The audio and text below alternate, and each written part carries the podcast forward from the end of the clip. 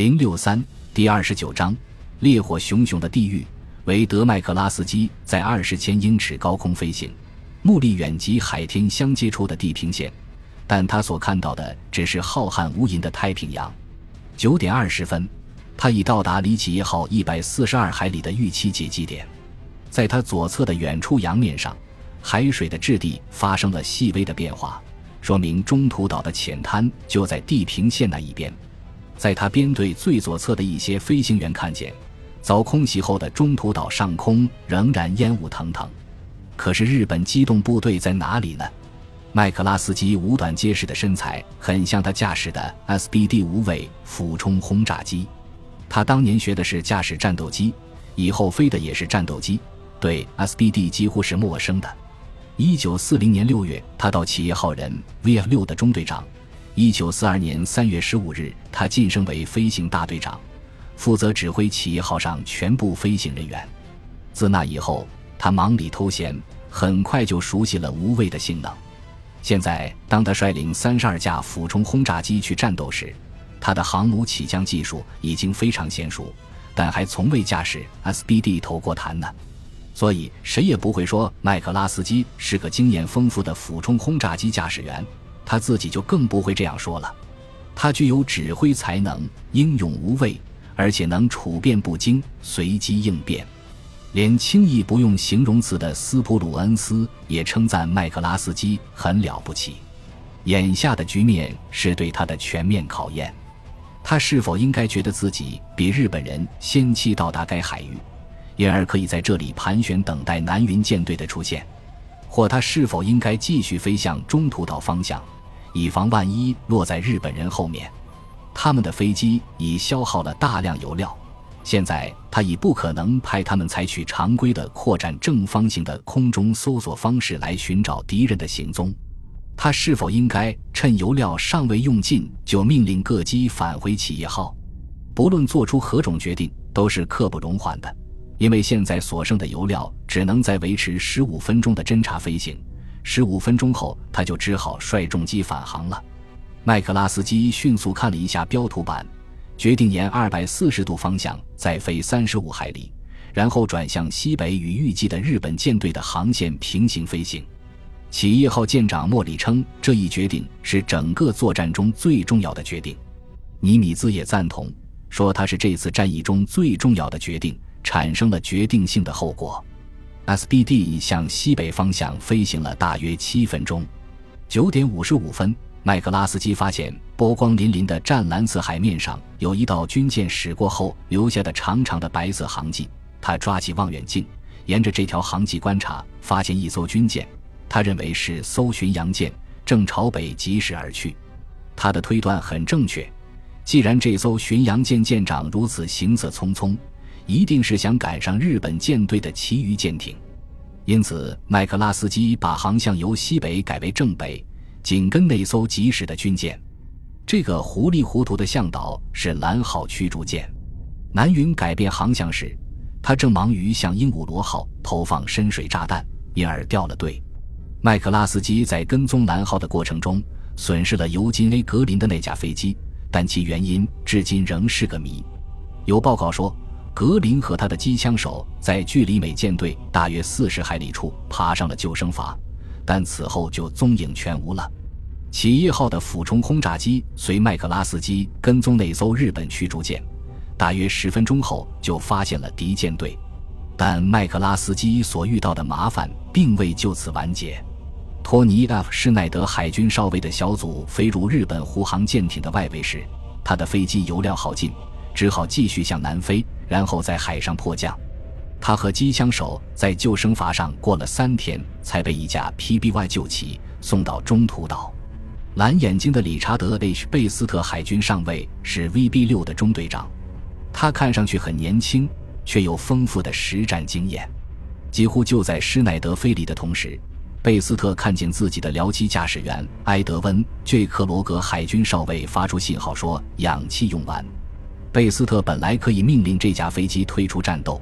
降低高度返回企业号，但是他没有这样做，因为他有充分的理由。他知道，W 厄尔加拉赫海军上尉率领的兄弟中队 VS 六支携带了单重五百磅的炸弹起飞，因为他们是首批起飞者。当时甲板上还没有足够的空间供携带单重一千磅炸弹的飞机起飞，结果只有自己中队的飞机装载了单重一千磅的炸弹。他不想失去克罗格那颗一千磅炸弹的攻击力，于是率中队下降到十五千英尺，然后摘下氧气面罩。示意队员们也可以像他这样做，不会有危险。这时候，贝斯特不但飞得比麦克拉斯基低，而且飞到了他的前面，这样他就看不见大队长麦克拉斯基的信号了。麦克拉斯基打破无线电静默，命令贝斯特攻击左侧的航母，还命令加拉赫攻击右侧的目标。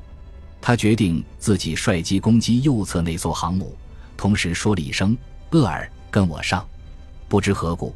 贝斯特没有听到麦克拉斯基的命令，以为他的攻击目标是左边那艘航母，他就这样向大队长做了报告。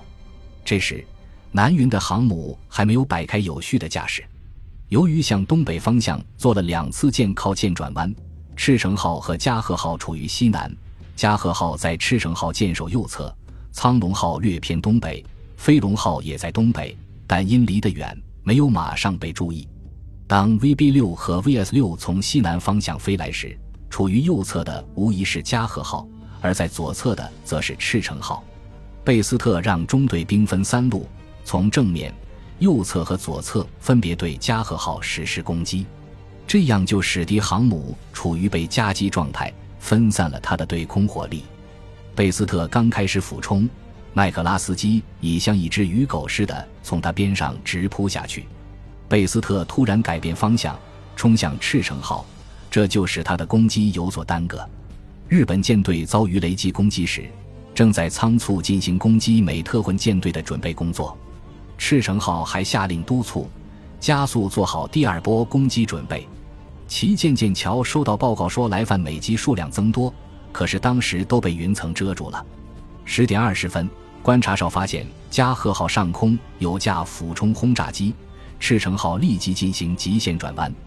原田回忆说：“他起初并不太担心，我原以为俯冲轰炸机也许不好对付，但我刚才看到敌人的技术并不高明，因而我的结论是，这些俯冲轰炸机也未必高明。但我担心刚才的空战结束后，我们的战斗机都在低空飞行，要爬高去截击敌俯冲轰炸机是需要时间的。也许高炮火力能把敌机赶跑。”也许航母可以进行规避。突然，加贺号上的观察哨大喊：“俯冲轰炸机！”加贺号飞行长天谷孝久海军中佐对美国人的战术钦佩不已。他说：“他们顺着阳光，利用间歇云的掩护向我们俯冲，这个战术实在是高明。”通信参谋三屋静水海军少佐站在离指挥塔台不远的飞行甲板上。俯冲轰炸机刺耳的尖叫声越来越近，令人魂飞魄散。他迅速卧倒在甲板上。这时的时间是十点二十二分，前三颗炸弹没有击中目标。接着，加拉赫的飞机怒吼着俯冲到两千五百英尺高度投弹，炸弹在集中排列于右舷舰尾准备起飞的飞机中炸开了花。霎时间，飞行甲板上一片火海。飞机被掀得七倒八歪，有的机头朝下，机身变成了烟囱的烟道，向外喷着烈火，吐着浓烟。接着落下的两颗炸弹均未中弹。舰上的射击指挥官趁此瞬间跑上舰桥，他发现冈田大佐站在那里，直愣愣地仰望着天空，似乎无法接受正在发生的一切。他向冈田报告说：“下面的通道全被大火封住。”大部分舰员被困在下面，电源全部中断。他催促冈田离开舰桥，和参谋人员一起上锚机甲板准备离舰，因为航母已开始倾斜。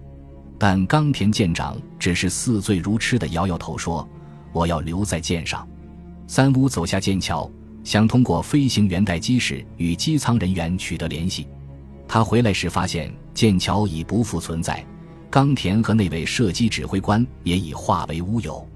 在他离开剑桥的功夫，航母前段升降机附近又接连落下第七、第八颗炸弹，但着点很近。其中一颗炸弹落进升降机井，在停放在机库甲板上的飞机当中爆炸。